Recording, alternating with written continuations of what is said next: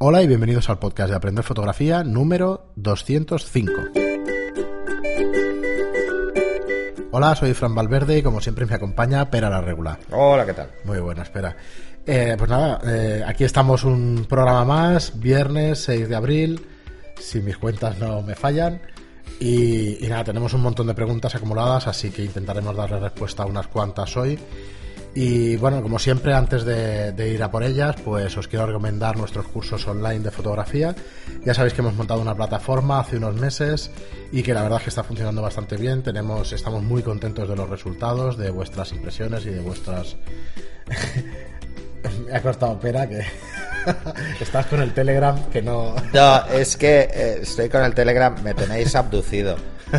Porque antes me ha salido una frase, ¿sabes? Escrito rápido y, la, y parecía. Una pues, frase tipo. Tipo Yoda. Y además es que es verdad. Eh, me han contestado enseguida diciéndome, en yodesco, diciéndome ¿no? esa frase es un poco Yoda. Y lo he pensado luego. Y ahora ya hemos empezado con el friquismo sí, sí. Eh, Star Wars y ya. Nada, acabo, vale. acabo, acabo con los cursos online, vuestros cursos para aprender a vuestro ritmo de fotografía, desde los conceptos más básicos hasta los más avanzados. Eh, ya tenéis 110 clases ahí de, de, una, de, un mínimo de entre 20 y 30 minutos cada una, o sea que tenéis contenido como para poder verlo a vuestro ritmo y esperemos que os guste. Darle un vistazo, estudiolightroom.es barra cursos. Y, y, nada, verá, pues vamos con las preguntas, porque ya tenemos varias, varias por aquí. Tenemos preguntas y tenemos ciertos debates en Telegram, que la verdad es que nos vienen muy bien para, para sacar temas y eso, y que os agradecemos muchísimo. Eh, os recordamos pues que tenemos un, un supergrupo en Telegram, no es que seamos así de, de chulo, de supergrupo, pero es que se llama así en Telegram. Si buscáis aprender fotografía en el Telegram, que es una aplicación tipo WhatsApp, nos encontráis enseguida. Tenemos dos canales, como os digo, el supergrupo donde estamos pues todo el día pues eh, interactuando con vosotros el tiempo que podemos la verdad. Y luego tenemos otro grupo otro canal que es aprender fotografía noticias donde vamos colgando las cosas nuevas que, que vamos sacando y eso. Y bueno nada más eh, vamos con vuestras preguntas. Empezamos con Nuria y nos dice hola soy Nuria aficionada a fotografía. Pertenezco al lado oscuro con mucho orgullo. El lado oscuro para para los que no sepan lo que es es el Nikon sí Qué tontería, pero bueno, nos hace mucha gracia. No, la, pero la esto. Esta tonta de... A ver, os explico por qué. Es por el color de los cuerpos. No. ¿No? ¿Ah, no? No. Eh, bueno, aparte que Nikon son negras sí, y siempre, las siempre son negras. muchos objetivos profesionales de Canon son blancos. Sí. No, es porque esto fue una estrategia de Canon y le funcionó muy bien sacando hace mucho tiempo en Estados Unidos. Madre mía. La Rebel. El modelo Rebel. Vale, vale, vale. Vale, esto viene porque Claro, sí, se sacó el modelo Rebel que sigue existiendo, o sea, uh -huh. aquí decimos 300D, sí. 350D, ellos no, no, son el Rebel, Rebel XT. Rebel XS, Rebel X, lo, lo que sea. Sé. Entonces, en Estados Unidos es el Rebel. Entonces, claro, pues si Canon es Rebel, Nikon es pues eso. Sí, sí. Eh... Muy bien, pues sí, sí, nos dice, estoy encantada por todo el trabajo que realizáis. He oído y repasado todos o casi todos los podcasts, algunos más que otros como los de iluminación, composición, medición y exposición. Y ahora los cursos online que decidí no perder oportunidad de aprender. Pero lo haces fácil, aunque, aunque a mí me cuesta, yo paro el vídeo para repasar y hacer anotaciones e incluso practicar con la cámara y ver directamente el resultado. Eh, a ver, yo os digo, eh, bueno, es, el camino, ¿eh? es el camino y es la ventaja de este tipo de cursos, claro, que los puedes ver como te dé la gana, pausarlos, repetirlos 20 veces, porque mm, aunque sean lecciones, hay algún vídeo con una lección de 10 minutos, un cuarto de hora, pero es que es contenido concentrado. No os penséis que eh, normalmente, es que te aunque parece que hablas mucho, en realidad no, va, no te vas demasiado por los cerros de Úbeda, que esto viene a cuento de un, Mm. de un comentario que tenemos después. Pero bueno, que es, es la ventaja un poco del, del, tema de los cursos. Nos dices, veo el cambio de lo aprendido y me emociono. Aunque tengo un montón de preguntas. ¿Podría ser de cada capítulo añadir un PDF para seguir estudiando con los apuntes? Pues por ahora no lo tenemos hecho. Yo tengo pendiente cuando colguemos un curso el hacer la descripción del curso un poquito mejor.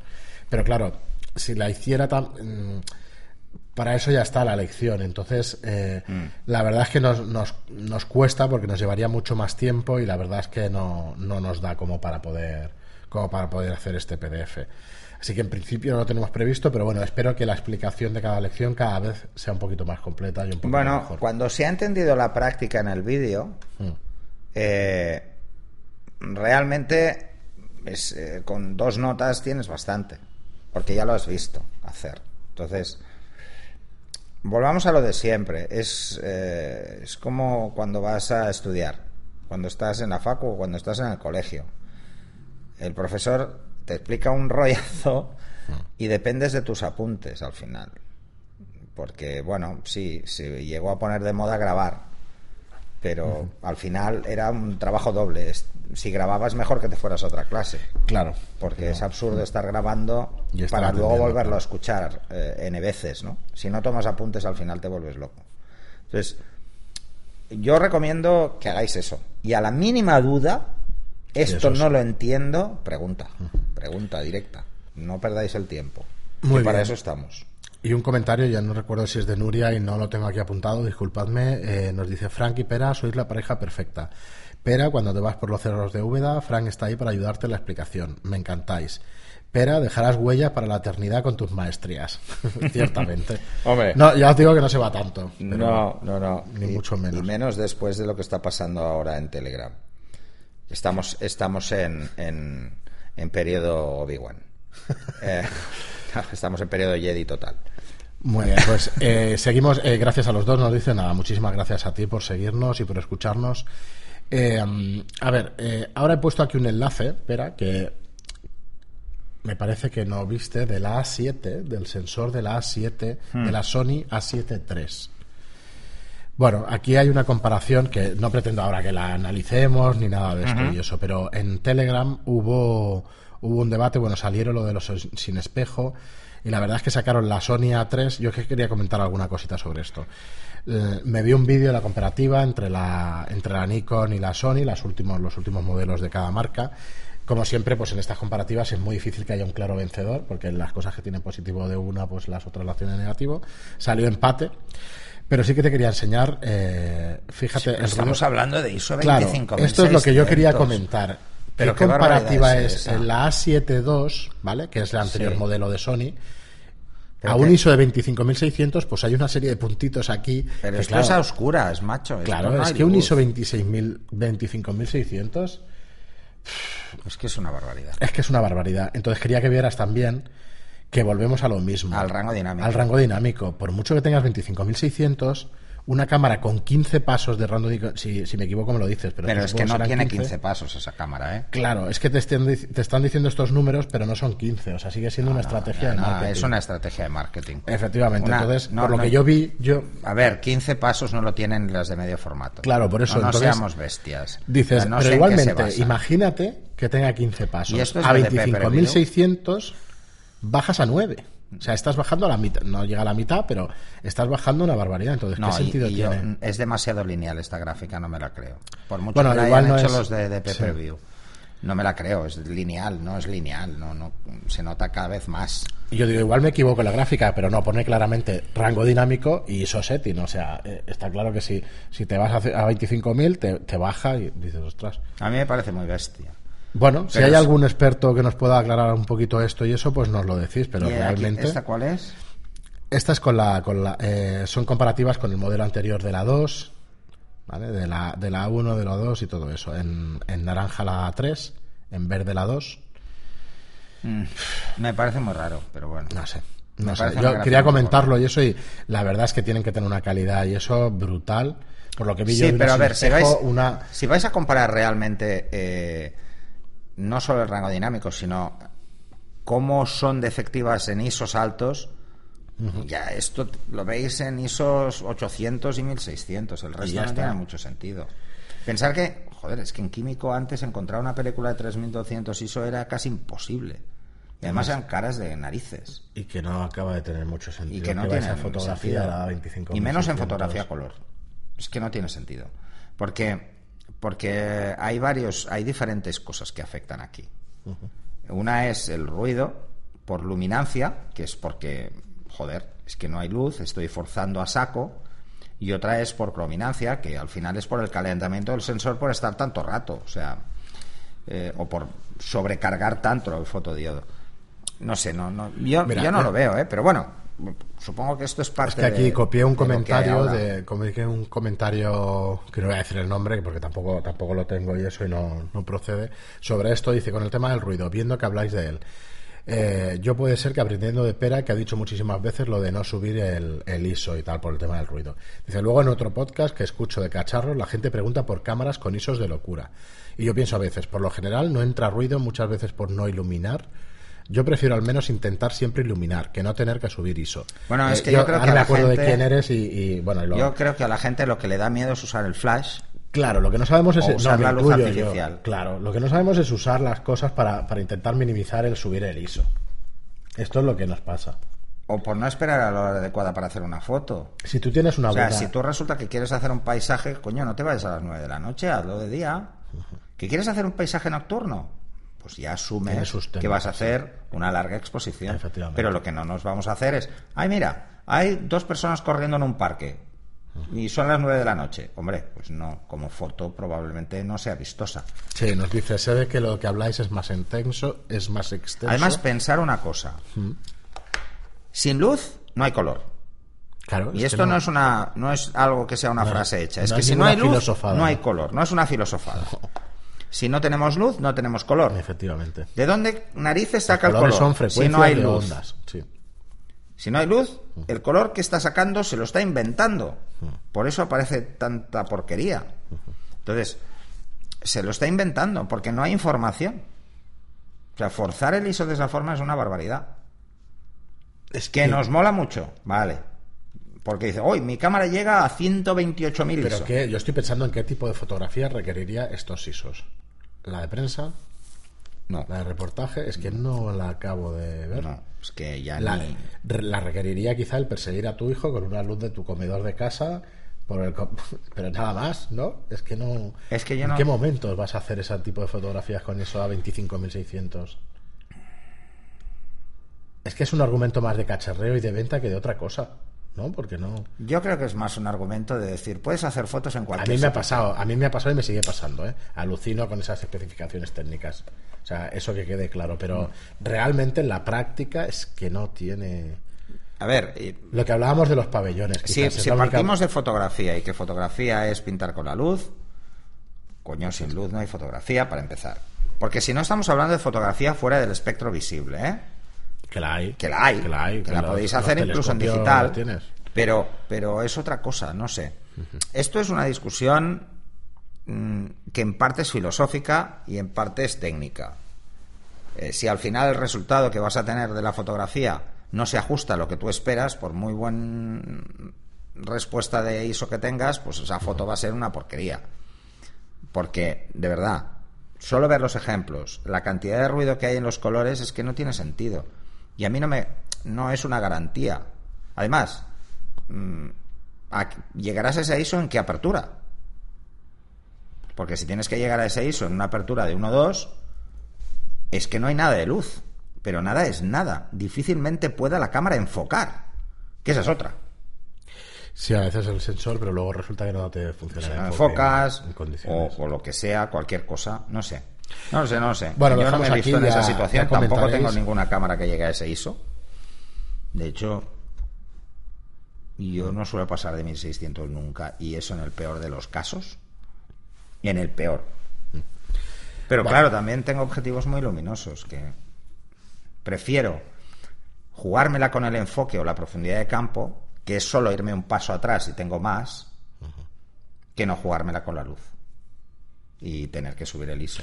Pero lo pensaba antes, eh, cuando tienes una buena luz pero no te llega, es mejor subir a ISO 200. Quiero decir, con una buena calidad de luz, el subir a ISO 200 tampoco hay tanta diferencia. Bueno, de hecho ya lo vemos en las gráficas y tal, me respondo yo mismo. Realmente no hay tanta diferencia. Aguanta muy bien una foto a 200 ISO y a 400 ISO, el detalle y todo el rango dinámico. Es cuando cae a partir de los 800 que se Sí, emplea más 1600. en, en las cámaras reflex eh, tradicionales, de los fabricantes más vendidos, ves que la caída es mucho más significativa. Pero me Pero porque, Claro. porque la solución a veces, a ver, Eh, es cierto que hay mitos ¿eh? al respecto del nivel de ruido asociado al tamaño del fotodiodo y tal. Eh, en la mayoría de casos, para no generalizar, cuanto mayor es el fotodiodo, menor es el nivel de ruido. Porque el mismo fotodiodo, al ser más grande, capta más fotones. ¿Vale? Es así. O sea, necesita realmente. bueno, es lo, que, es lo que hay, ¿no? Esa es una teoría. Y luego, al ser más grande, tiene menos difracción, con lo que tiene más nitidez. Pero, claro, todo lo demás, o sea, todo lo que no sea ISO nativo es forzar. Es decirle al procesador que lo calcule. Oye, me has entrado, me han entrado, por poner números así, me han entrado 20 fotones. Pero yo necesito, porque he subido a ISO 240, invétatelos. Porque no están. No están. No está más tiempo el el, el, sensor captando luz, porque la obturación es la que hay y el, diafragma es el que hay. O sea, en el mismo tiempo y la misma apertura, invéntate el doble. Pues, ¿qué pasa cuando nos vamos a ISO 12600? Pues, ¿cuánto se tiene que inventar? Contemos los pasos. 200, 400, 800, 1600, 3200, 6400. Siete veces más se tiene que inventar siete Vs. Es una barbaridad. Mira, ahora enlazamos con una pregunta, me ha venido al pelo. Dice una pregunta técnica. Cuando se habla de valores de exposición EV y se especifica que EV es para F1 y T un segundo, ¿es con ISO 100? Sí. Yo no me enteraba. La contesté, la contesté está en, Telegram, Porque se hizo en Telegram. interesante para Se hizo en Telegram. Sí, sí, es así. Entonces, si tú tienes ese valor, es fácil calcular cuánto es un EV1, 2, 3, 4, 5, 6, 7. Vale, se utiliza de hecho, había una tabla, subí una tabla y, bueno, le dije que continuarla podía hacerlo, pero que tampoco tenía mucho sentido. Muy bien. Y nos dice también de Telegram un usuario, nos decía, ¿algún consejo para fotografiar con flash eventos tipo cabalgata en los que cambia constantemente el motivo y la distancia? Supongo que en casos así no queda otra que confiar en el ETTL o se puede hacer algo. Soy de esas personas que sufren mucho con el flash. Claro, realmente en una cabalgata que tienes focos distintos, que tienes iluminaciones distintas en cada y distancias distintas, es más complejo, pero al final es coger soltura con el flash. Sí, a ver, eh, además es bastante más fácil de lo que parece. ¿eh? ¿eh? una cabalgata, va, vamos a poner ese ejemplo. Cuando pasa por delante de donde estás tú, que está a unos dos metros, ¿sí? Sí, ¿no? Vamos a poner eso que está relativamente cerca. pues tú pones el flash para que llegue a 2 metros, a ISO 100. Por ejemplo. Da igual la obturación, ¿eh? Al flash no le afecta. Cada vez que subas un paso, sube un tercio la distancia de ISO. Cada dos pasos es el doble. Ley inversa del cuadrado de la distancia. Si pasas de 100 a 400, llegas a 4 metros. Si llegas a 800, a 6 metros. A 6 metros y ya está. Si llegas a 1600, 12 metros. O sea que puedes jugar directamente con el ISO para que acerque el flash llegue más lejos. Ahí está. Es lo que decía, que al final es manejo de flash. Vale. Claro, eso. No quiero hacerlo con el ISO. Pues mira. Con el diafragma. Con el diafragma. Si estás, y puedes hacer las dos cosas a la vez. Si estás en F8 a 2 a dos metros, te llega el flash. ¿Vale? Cada paso es un tercio. Cada dos pasos es el doble. O sea que a F4 estás en el doble. Claro, si tú disparas, por ejemplo, te lo pones a F8, si bajas dos, pasos, que es F4, estás, a 4 metros. Si bajas a F2, estás a 8 metros. Es así. Si juntas esos dos valores, el ISO y, la, y el diafragma, puedes llegar a la distancia que quieras. Pensar que el número guía es el número de metros a F1. O sea, un número guía 58 es en ISO 100 F1 llega a 58 metros. Muy bien, pues espero que te sirva. A plena potencia, ¿eh?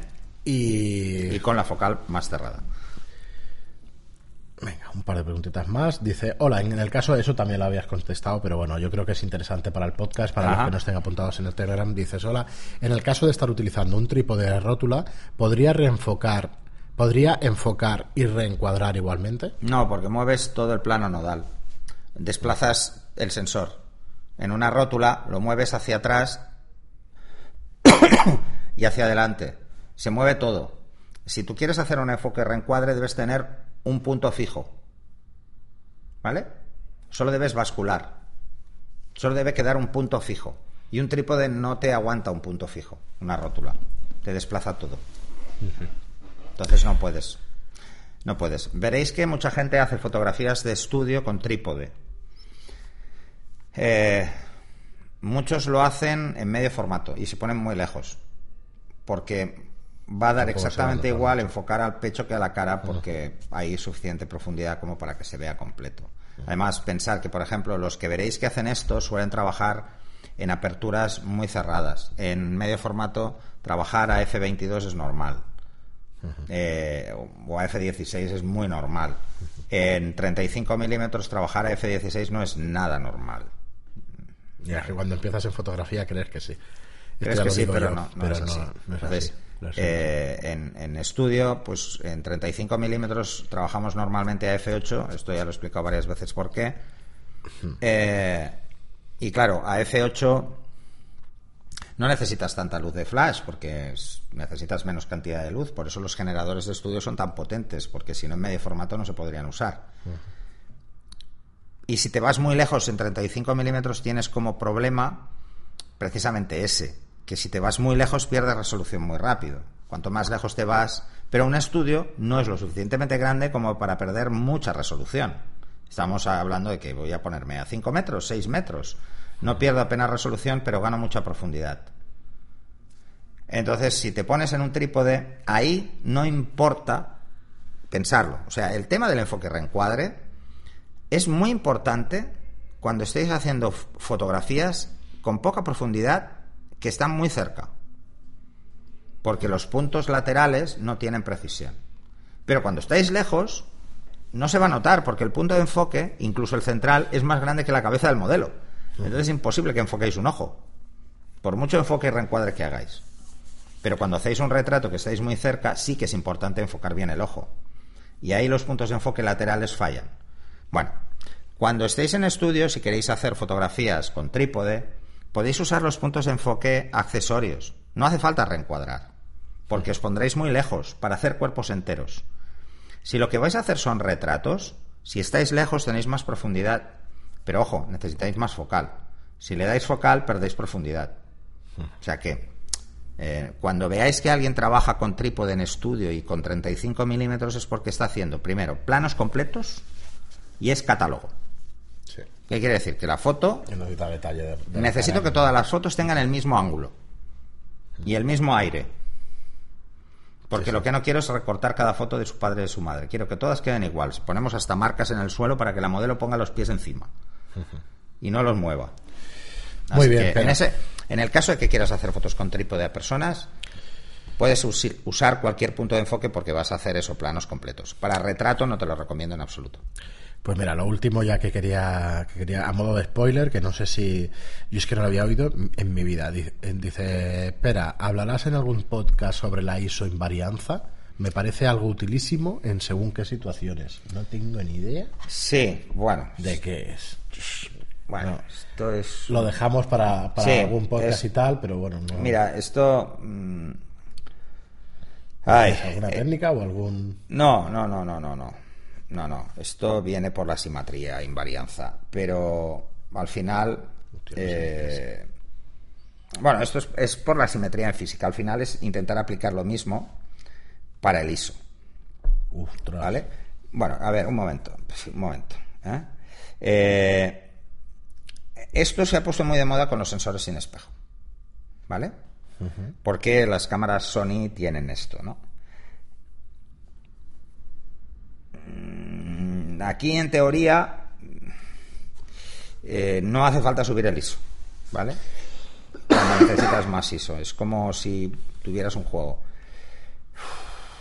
No lo he probado. No, las cámaras reflex tradicionales, ninguna que yo sepa lo, tiene. Eh, y no lo tengo muy claro, la verdad. No lo tengo muy claro. Esto lo que pretende es, es intentar eh, hacer algo que se hacía en químico, ¿no? Que es que yo tenía una película de 100, ¿vale? Pero la revelaba como 400, que lo que hacía era forzar el revelado, ¿vale? O tenía una de 400 y la forzaba como 100. ¿Qué pasa? Que si una de 400 la pasaba a 100, como tenía más grano, la de 100 quedaba muy chula. Porque se veía muy bien, pero se veía con un grano diferente, ¿no? Entonces, se usaban estas técnicas precisamente artísticamente. Y no artísticamente. Tú te ibas por la calle, tenías un ISO 100, se te hacía de noche o se estaba poniendo de noche y querías hacer la foto y que luego te forzaran el ISO. Podía recuperar un poco, pero tiene sus límites. En lo que yo he podido leer sobre esto, que tampoco le he prestado mucha atención porque hasta que no vea una aplicación real, es básicamente es lo mismo. Es como poder forzar el ISO después.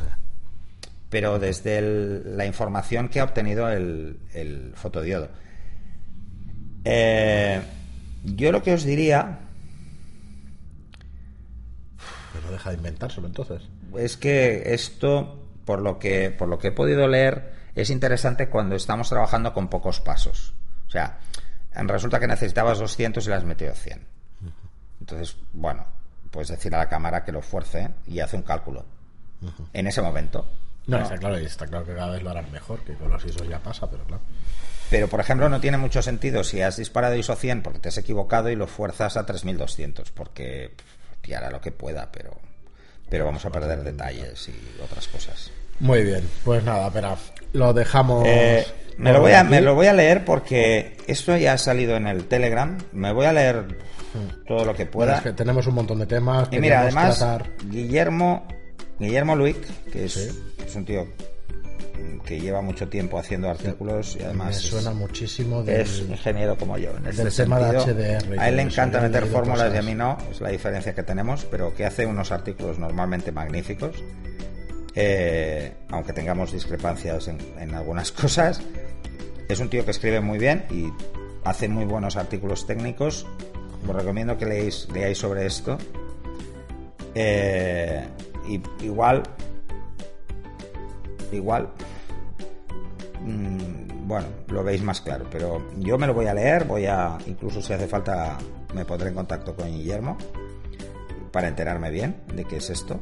Pero bueno, además ha hecho pruebas con Sony. estoy, ahora he buscado un momento y visto que ha hecho pruebas con Sony.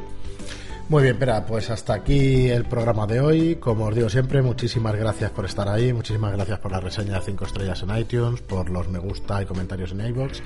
Y nos escuchamos y leemos ah, vale, en Vale, bueno, ya lo veo, es bastante más chorras, pues parece. Lo dejaremos con un... Con una, sí, no, no, no, es que tenía que haber leído la primera frase de Guillermo. Pues claro, los, sensores, los sensores Sony no tienen ISO. Ahora me has dejado. No tienen, o sea, no están calculados a un ISO específico. Son invariantes. O sea, mm, lo hace luego la cámara. No lo hace en el momento del disparo. Entonces, eh, puede variar el ISO eh, a posteriori. Y los sensores Canon es al revés. Bueno, lo miraremos. Yo no, no llego a, aprender qué, significa eso, qué significa todo eso, porque claro. Entonces, ¿qué es lo que capta la luz? ¿No es el sensor? Sí. ¿Necesita un ISO para captarlo? Sí, pero, lo miraremos. Pero bueno, es un tema de cómo juega, al parecer, cómo juega con la exposición. Bueno, tengo que mirármelo. Muy bien, pues nada, repito, muchas gracias por estar ahí y nos escuchamos y leemos en Telegram. O sea que hasta el próximo programa. Muchas gracias. Hasta luego.